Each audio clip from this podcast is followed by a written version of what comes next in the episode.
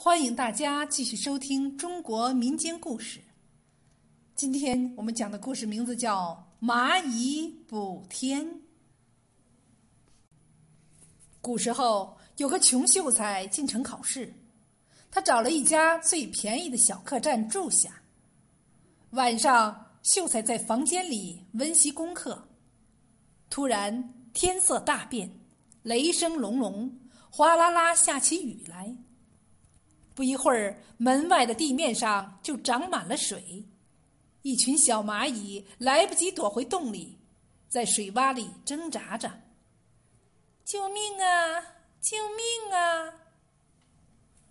秀才看见了这群奄奄一息的小蚂蚁，他觉得蚂蚁们好可怜呀。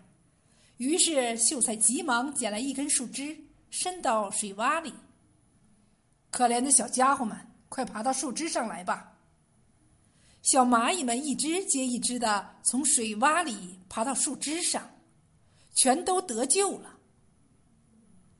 谢谢你，蚂蚁们对秀才说：“你是我们的救命恩人。”第二天，秀才参加了考试，他的文章写得很好，但是有个错别字，试卷中的一个“天”字少了一横，变成了大字。考官看了一下卷子，连声叹气：“可惜呀，因为这个错别字，他得不了状元了。”过了一会儿，考官又拿起秀才的试卷看，奇怪，试卷上的错字没了，好好的一个“天”字。咦，不会是我看花眼了吧？考官揉了揉眼睛。再认真一看，原来是一群小蚂蚁在大字上面排成一横。